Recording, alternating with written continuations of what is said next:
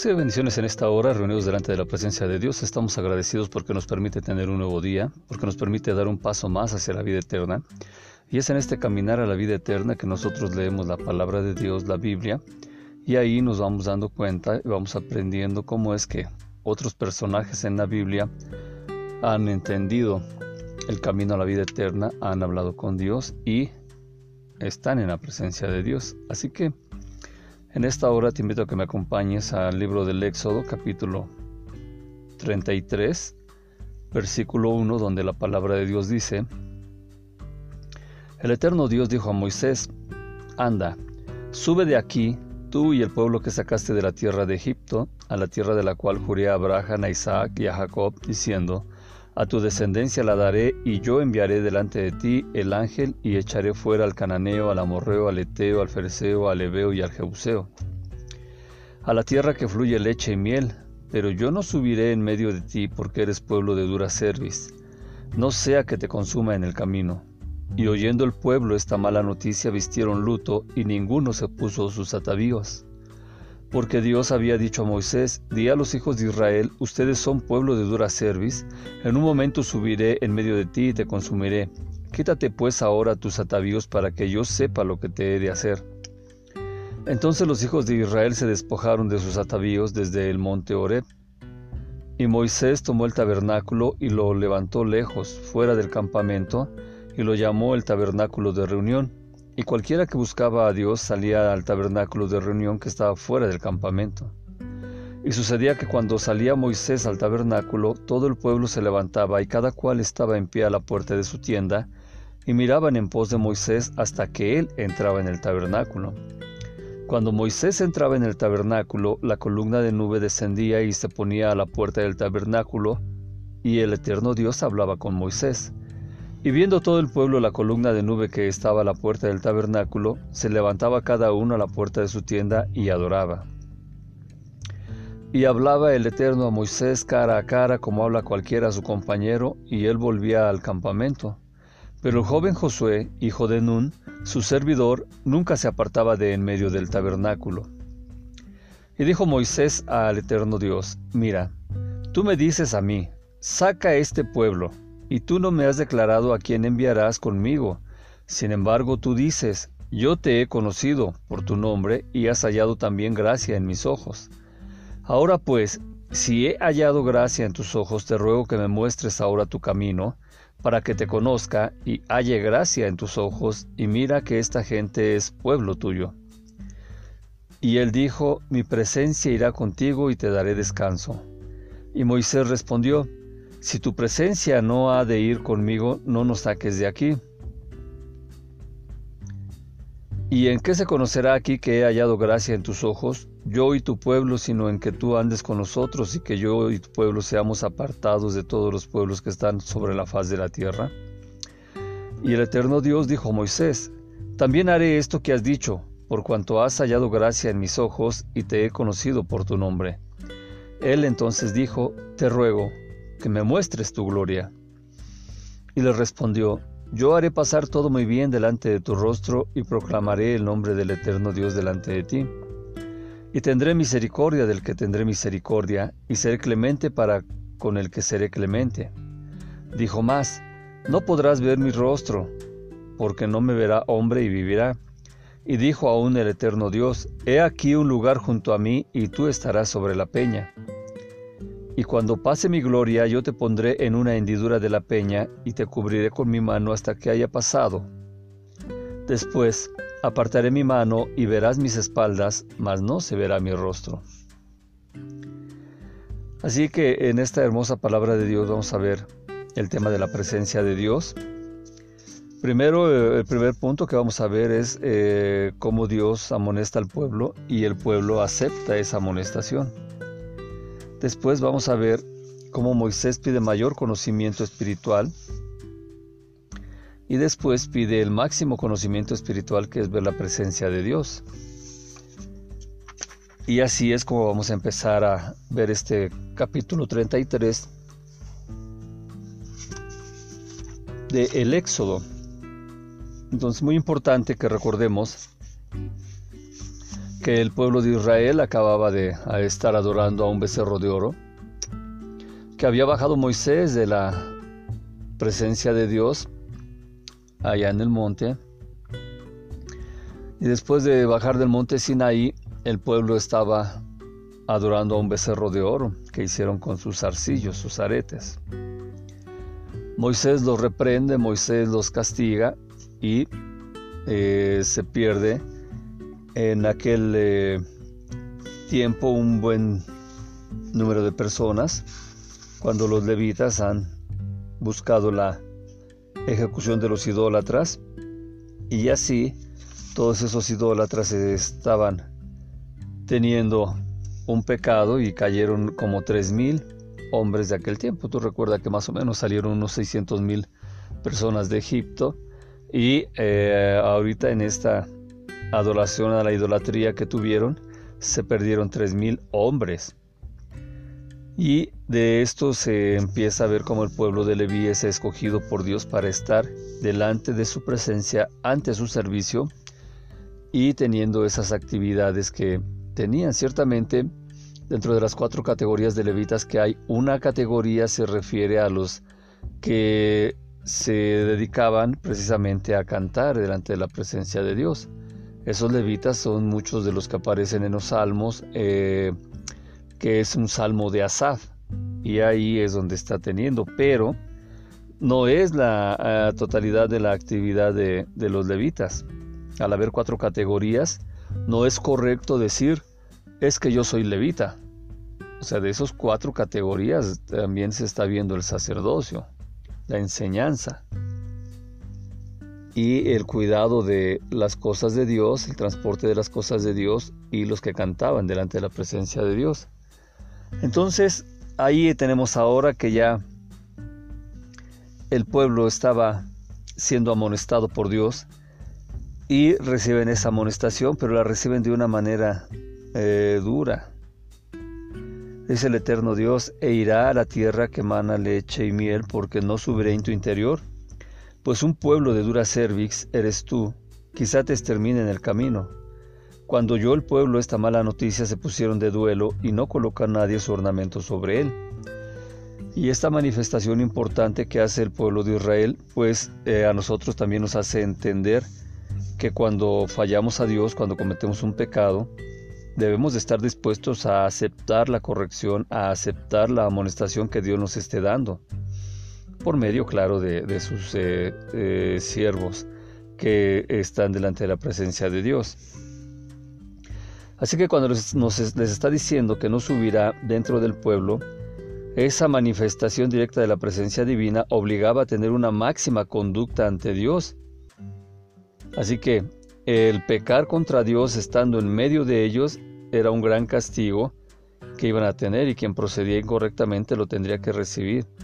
Así que es por eso que Dios le dice a Moisés que era mejor que el pueblo fuera guiado por un ángel, por ser una, manifestación menos notoria, una presencia menos notoria. Y no serían tan graves las faltas del pueblo y no habría riesgo de castigo extremo.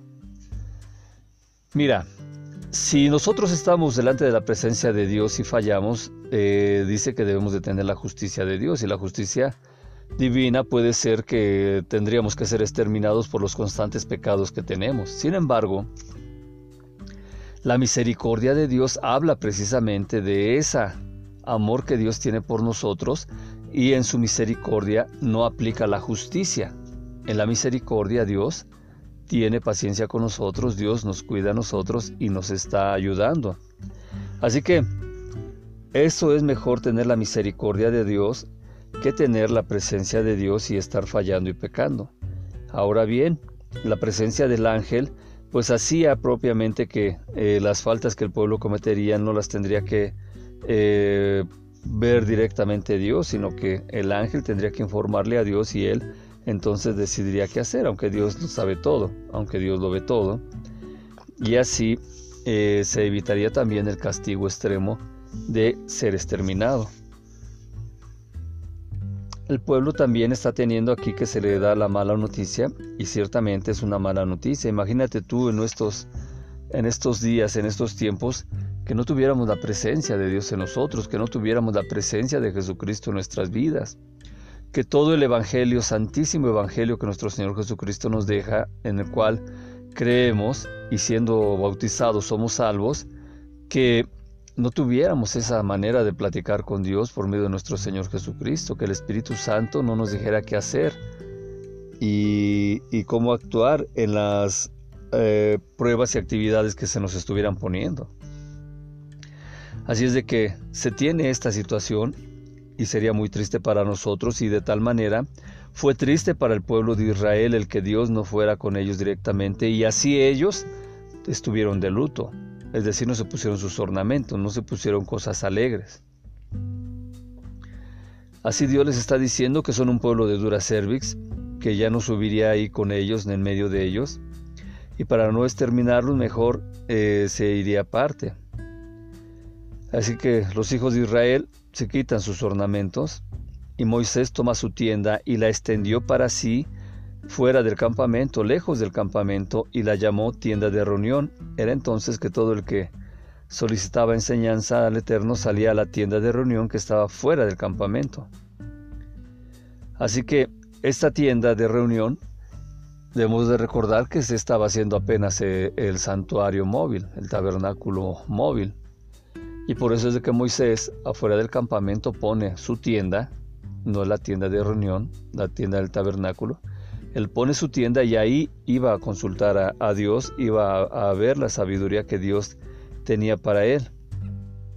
Así que toda la gente cuando pasaba Moisés, ellos estaban ahí teniendo eh, ese nombre y veían que se dirigía a su tienda, al tabernáculo de reunión, a la tienda de reunión, y ahí él se presentaba delante de la presencia de Dios y todo esto tuvo que esperar hasta que fuera inaugurado el santuario móvil, el tabernáculo móvil. Entonces todo ese tiempo Moisés estuvo yendo a buscar la presencia de Dios en su tienda, fuera del campamento y trayendo la respuesta para el pueblo. Cuando estaba ah, diciendo que Moisés hablaba directamente, eh, cuando Moisés entraba a la tienda, descendía la columna de nube y se paraba en la puerta de la tienda y hablaba con Moisés. Tenemos que entender esto que quiere decir que recibía la inspiración profética y así oyendo la voz creada para hablarle como un hombre habla a otro. Por eso es de que eh, se dice esto de que Moisés hablaba con Dios. Y en realidad lo que sucede es que Dios habla con Moisés, Dios habla con nosotros y nosotros escuchamos aquella palabra, respuesta importante que debemos de tener. Habla que tu siervo escucha. Heme aquí, Señor indícame. Entonces debes de tener eh, frases para saber cómo vas a contestar cuando se presente Dios contigo o te esté hablando Dios, esté hablando eh, nuestro Señor Jesucristo, el Espíritu Santo o algún ángel enviado por, por Dios. Así que está diciéndole esto y cuando dice que hablaba el Eterno a Moisés cara a cara como habla un hombre con su prójimo y luego volvió al campamento, ahí lo que está diciendo es que el, único, Moisés fue el único eh, profeta, el único sacerdote, el único hombre que no caía en sopor para recibir la presencia de Dios, para recibir la palabra de Dios. Él la recibía despierto. Normalmente los profetas a veces reciben la, profecía, el sueño profético, la palabra profética, el don profético, y es cerrando los ojos, es eh, eh, en sueños que reciben esa palabra profética, esa enseñanza, pero Moisés la recibía despierto. Esto que, se refiere a que Moisés lo recibía despierto es que se debía a la pureza que alcanzó el cuerpo de Moisés. Recuerda que Moisés era un sacerdote. Moisés, cuando estaba en Egipto, eh, estaba delante de la presencia de Faraón y era muy culto, muy estudiado, muy de mucho conocimiento. Cuando sale eh, por haber matado a un egipcio, huye delante de la presencia de Faraón, él entonces eh, va alejándose y va estando en lugares donde eh, está aprendiendo y así llega también delante de la presencia del suegro Yetro en, Madián, que también era sacerdote. Moisés mismo le enseñaba a, a Yetro cosas sacerdotales y así después cuando Moisés deja a Madián y va a hablar por indicación de Dios, él va a traer a, liberar al pueblo de Israel. Entonces ahí ya él tuvo un cambio. Cuando sale con el pueblo de Israel de Egipto y está delante de la presencia de Dios, ya el cuerpo de Moisés se había transformado. Ya el cuerpo de Moisés ya tenía una pureza muy importante. Esa pureza que se alcanza estando delante de la presencia de Dios. Así que por eso es de que hablaba cara a cara y, no necesitaba eh, Dios hablarle cuando él estuviera dormido algo para que su cuerpo no tuviera ese sopor. Simple y sencillamente le hablaba y él estaba con sus ojos abiertos. Así que Moisés volvía al campamento y para enseñarle a los ancianos todo lo que había oído delante de la presencia de Dios. Todo lo que él, eh, Dios le decía, los mandamientos, eh, todo eso se daba ahí. Pensamos que nada más Dios le, habló de los eh, diez mandamientos a Moisés cuando fue la primera vez al monte Sinaí. Sin embargo, ahí se le dan los 613 mandamientos que tiene el pueblo hebreo. Y de esos 613 eh, mandamientos que tienen, pues todo esto, la enseñanza que él traía, se la daba a los ancianos. Moisés también está viendo y le dice al eterno Dios, mira, tú me dices que haga subir a este pueblo, pero tú no me has hecho saber quién enviarás conmigo, pero tú has dicho te haré saber con nombre y también has encontrado gracia a mis ojos. Así es que Moisés estaba pidiendo mayor conocimiento espiritual.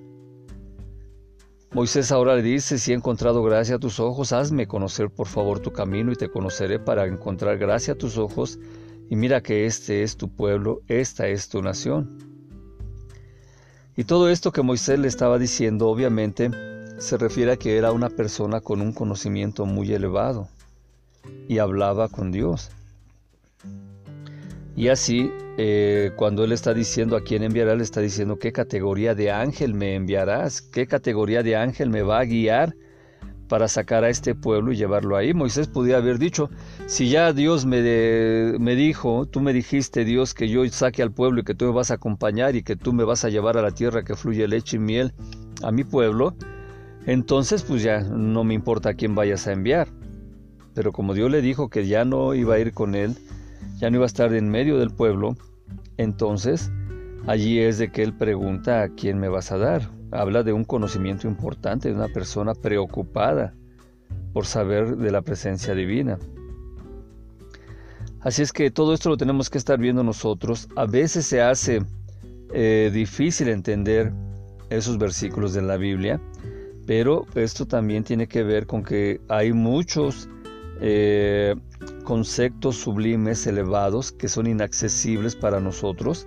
Ya hablábamos de las palabras eh, que estaban ahí eh, codificadas y que para decodificarlas se necesitaba mucho conocimiento espiritual, las contraseñas que se habían dado y que siguen existiendo hoy en día también para eh, saber que somos elegidos delante de la presencia de Dios y que eh, esas palabras que por tiempos inmemoriales ha tenido el pueblo judío, el pueblo de Israel, que fuera dada a alguno de nosotros, pues va a ser algo que va a impactar fuertemente al pueblo de Israel.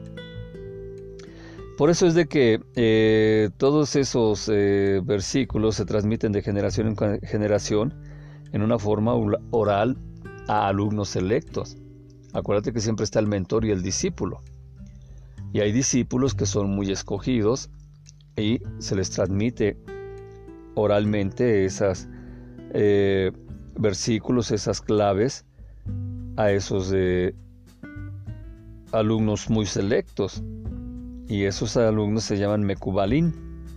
Y los Mekubalín son esos eh, alumnos selectos que se les ha transmitido un mensaje oral de generación en generación.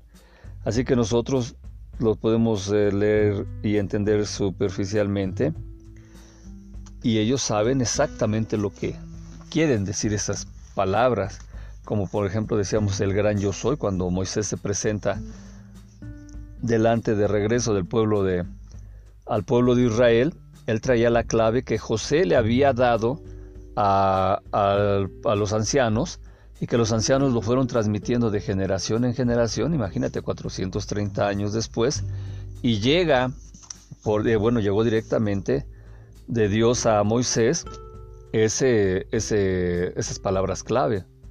Y cuando Moisés se las dice a Aarón y a los ancianos, inmediatamente Aarón eh, trae a los ancianos y les dice, miren, él sabe las palabras y no ha estado con nosotros, él sabe la clave que se ha transmitido de generación en generación. Todo lo que dijo José y la clave que José les dio nos dio a nosotros los ancianos, esa clave la sabe Moisés y no ha estado aquí. Y eso sirvió para que ahí lo entendieran y lo respetaran. Hablamos ahora que le está hablando del camino y precisamente Moisés seguía pidiendo mayor conocimiento espiritual y le dice, por favor, si he encontrado gracia en tus ojos, hazme conocer, por favor, tu camino y te conoceré para encontrar gracia a tus ojos y mira que es este tu pueblo, esta es tu nación. Cuando habla del camino, nosotros sabemos quién es el camino, Jesucristo. Cuando le dice Moisés a Dios, eh, enséñame, hazme conocer tu camino, lo que le está diciendo ahí es que eh, solamente son los atributos con los seres humanos, esos atributos que da el conocimiento que son la justicia, la misericordia. Y eso es lo que Moisés le estaba diciendo. Quiero conocer más, quiero aprender más, hazme saber más, hazme saber tu camino. Y así en ese saber su camino también está diciendo, dasme más justo, háblame más de tu justicia, ayúdame a no ser tan humano, a ser más espiritual, hazme entender tu misericordia, dime qué es la misericordia, muéstrame cómo se debe de aplicar la misericordia. Eso es el conocimiento que estaba pidiendo Moisés. ¿Por qué? Porque él sabía que para llevar al pueblo de Israel, que era tan duro y que se sabía un pueblo escogido, él tenía que eh, estar lleno de un conocimiento espiritual muy alto. Y luego le pide una cosa más fuerte. Y dice Dios, mi rostro irá y te conduciré. Cuando habla aquí Dios que dice mi rostro, quiere decir que esa presencia, esa presencia perceptible. Así es como cuando nosotros vemos a una persona, lo reconocemos por su rostro. Ah, mira, viene Juan, ahí viene Pedro, ah, mira, esa es Chencha, ah, mira, ya viene Chona. ¿Por qué? Porque conocemos su cara. Hoy con estos eh, cubrebocas que nos han hecho poner en esta pandemia, luego se nos dificulta reconocer a las personas, pero hay una manera de, ver el rostro de las personas. Así que eh, los hechos que Dios está haciendo demuestran su rostro, su personalidad, y así Moisés estaba aprendiendo más.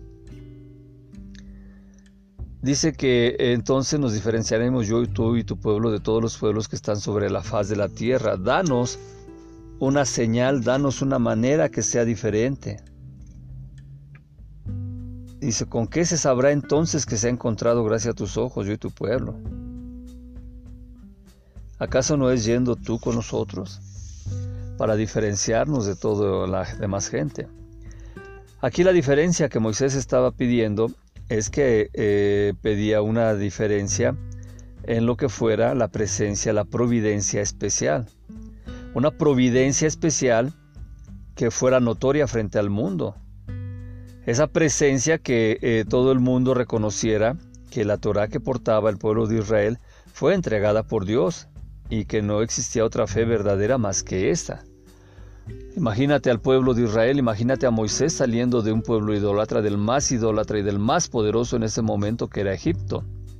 Pero alrededor de Egipto había otros pueblos, otras naciones que también eran muy idólatras. Y así el pueblo de Israel necesitaba tener esa diferencia. Ellos iban a decir, esta es la palabra de Dios. Ah, sí que, ¿por qué dices que es la palabra de Dios? ¿Cómo lo sabes? Ah, porque Dios se la dio directamente a Moisés y Él la transcribió para nosotros. Por esto era la importancia de la diferencia que estaba pidiendo Moisés. Moisés también le dice, Moisés dice, muéstrame por favor tu gloria. Y le contestó, yo haré pasar toda mi bondad delante de tu rostro y proclamaré el nombre del Eterno delante de ti, y seré clemente con quien, te, con quien tendré clemencia, y seré misericordioso con quien tendré misericordia. No podrás ver mi rostro porque no me verá una persona y vivirá. Entonces, Todo esto es una situación que Dios había entendido y que le estaba diciendo a Moisés que estaba pidiendo el máximo conocimiento espiritual. Y Dios le empieza a decir varias maneras por las cuales el máximo conocimiento espiritual que le estaba pidiendo, que era que les demostrara su gloria, era muy fuerte para él y por eso le dice, yo haré pasar mi bondad delante de tu rostro. Proclamaré el nombre del Eterno delante de ti. Imagínate lo que Moisés estaba pidiendo. El nombre innombrable de Dios era lo que Moisés estaba pidiendo. Y Dios le dice, bueno, yo voy a pasar delante de ti, te voy a mostrar mi gloria. Y no solo eso, sino que voy a decir mi nombre delante de tu presencia. Y seré clemente con quien tendré clemencia. Es decir, él estaba diciendo uno de mis atributos es que yo soy clemente y tendré clemencia de ti y de los que yo quiera. Y también seré misericordioso. Seré misericordioso contigo y de quien yo quiera tener misericordia. Entonces ahí Dios le está diciendo lo que estás pidiendo, Moisés, el máximo conocimiento espiritual es algo muy fuerte para ti. No podrás ver mi rostro porque no me verá una persona y vivirá. Dice, he aquí un lugar conmigo y te pararás junto a la peña. Y será que cuando pase mi gloria te colocaré en la hendidura de la peña, y te protegeré con mi palma hasta que yo pase. Y retiraré mi palma, entonces verás mi espalda, pero mi rostro no se verá. Cosa más impresionante aquí estaba diciéndole el eterno Dios a Moisés. Moisés quería entender en ese cuerpo, en esta humanidad, así como muchos de nosotros queremos entender a Dios en nuestro cuerpo mortal, a un ser inmortal, a un ser eterno.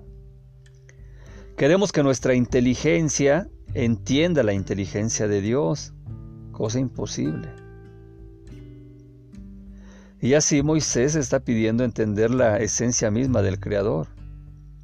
El término areni, muéstrame, se aplica en sentido figurado para dar a entender a la mente humana es decir, Moisés no pidió ver con su vista física. Él estaba pidiendo con los ojos espirituales ver todo esto. Así que Dios también está diciendo que eh, todo aquel que esté eh, pidiendo ver el rostro de Dios no lo verá. Ninguna persona lo verá y vivirá.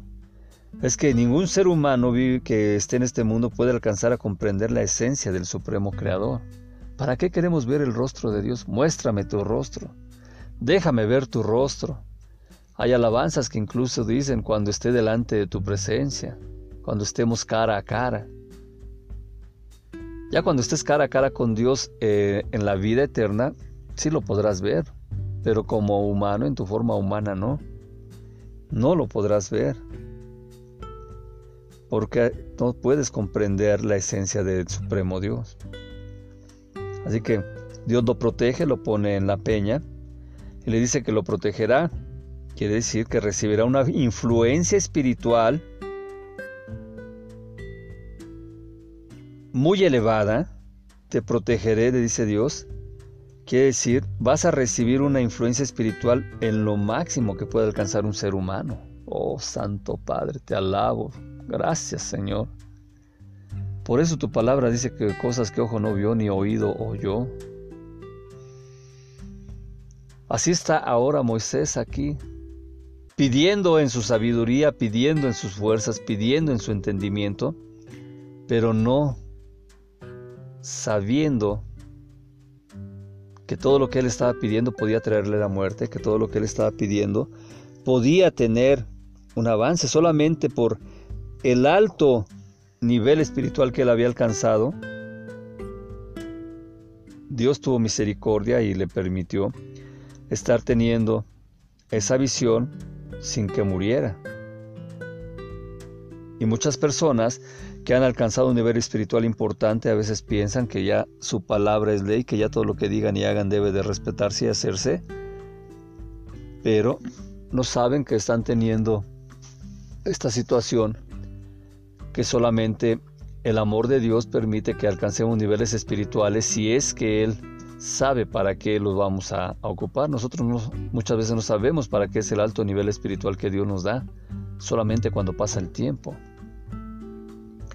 Así que cuando le dice que Él le pondrá su mano y cuando pase Él le verá la espalda, eso se refiere a la consecuencia por causa de la voluntad del Creador, por ver la esencia del Creador.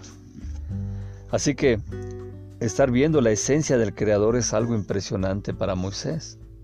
Y esto se refiere exclusivamente a que Moisés había alcanzado ese alto nivel espiritual, que su cuerpo había alcanzado ese nivel espiritual de poder estar 40 días delante de la presencia de Dios, 47 días delante de la presencia de Dios y no morir. De estar en la presencia de Dios en el tabernáculo y no morir. De estar en la presencia de Dios en los diferentes momentos que estuvo con Él y no morir porque Dios le había dado de esa influencia espiritual que solamente puede alcanzar un ser vivo con la pureza que tiene Moisés. Así que a mí me encanta este capítulo 33 de Éxodo. Tenemos que seguir avanzando hacia ese mayor conocimiento espiritual. Tenemos que seguir avanzando hacia esa manera de estar ante la presencia de Dios.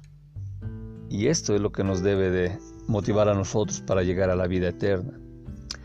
Así que te invito a que hagas esta oración conmigo. Repite, Padre Dios, en nombre de mi Señor Jesucristo, tu Hijo, el cual sí es Dios, el cual sí es Dios hecho hombre, y por lo tanto pudo soportar todas las situaciones y manifestaciones humanas que hicieron con Él contra Él y resucitar al tercer día y después de vencer a la muerte, tener el dominio sobre la muerte, en el cielo, en la tierra, debajo de la tierra, tener dominio sobre Satanás. Satanás reconoce que Jesucristo es tu Hijo, que Jesucristo es el Dios, y así vencido por la carne de un ser humano, así Satanás es humillado.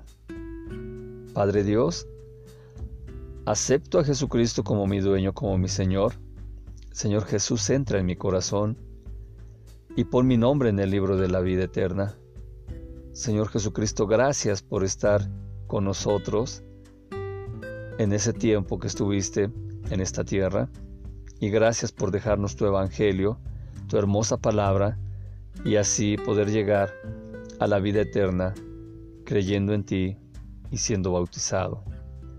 Espíritu Santo, pon la armadura espiritual en mí, por favor, para resistir los ataques del enemigo.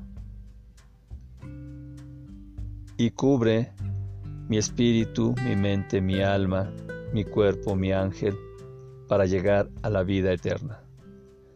Pues esto lo pedimos en nombre de nuestro Señor Jesucristo. Amén, amén y amén. Recibe bendiciones, que tengas un excelente día y si no nos vemos aquí, nos vemos en la vida eterna, disfrutando de la gloria de Dios.